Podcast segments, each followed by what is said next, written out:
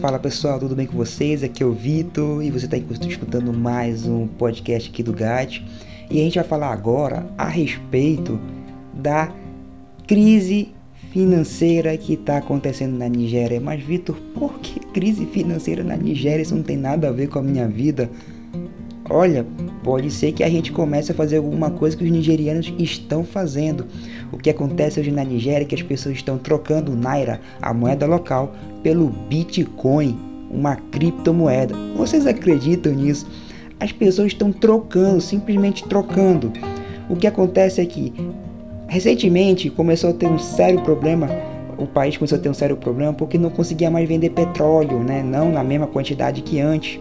Até mesmo nós tivemos ano passado um grande problema com a Arábia Saudita e Rússia fazendo uma grande venda de barril de petróleo no mundo todo que despencou o barril de petróleo, chegou a entrar em valor negativo.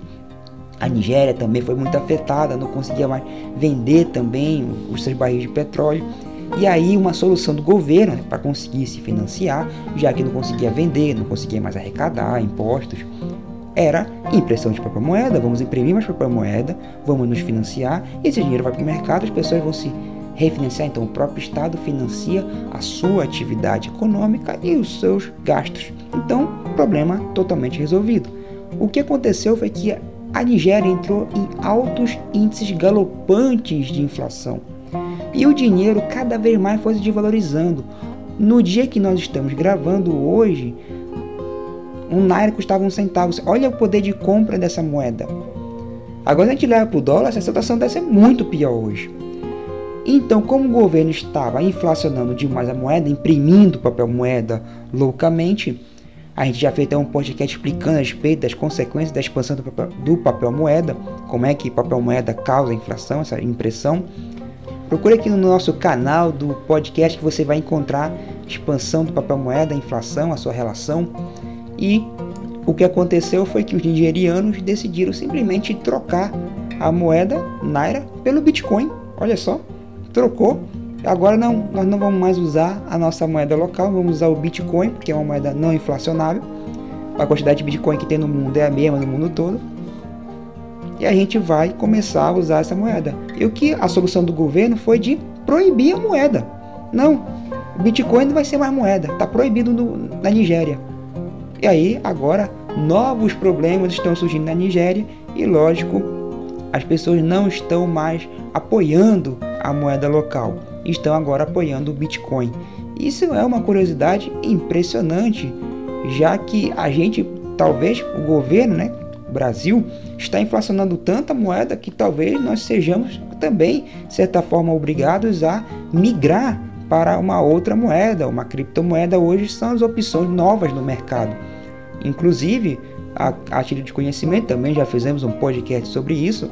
Fizemos a isenção de importação de criptomoedas. Olha só, o governo federal isentou o imposto de importação para criptomoedas e criptoativos. Olha só a situação que nós estamos chegando, pessoal. Nós estamos ficando cada vez mais nos preocupando, até mesmo o governo está se preocupando em chamar a criptomoeda para o país.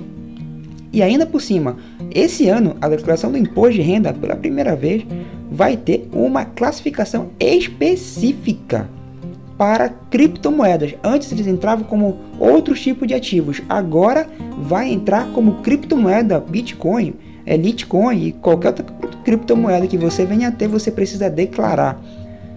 Olha só a, a situação do governo brasileiro. E diga-se curiosidade, o, governo, o Banco Central, alguns anos atrás, disse que criptomoeda não é moeda. E parece que os nigerianos entendem o contrário, a sociedade nigeriana entende diferente do Banco Central brasileiro. É moeda sim e vou usar.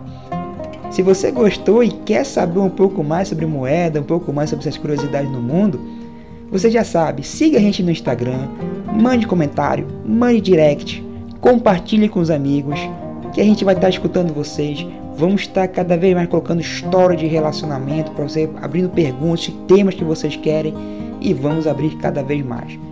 Vamos lá, pessoal. Gostei muito de estar falando com vocês e eu quero sentir vocês ainda mais, eu quero vocês entrando em contato com a gente. Vamos lá, até a próxima, que também já não vai demorar muito.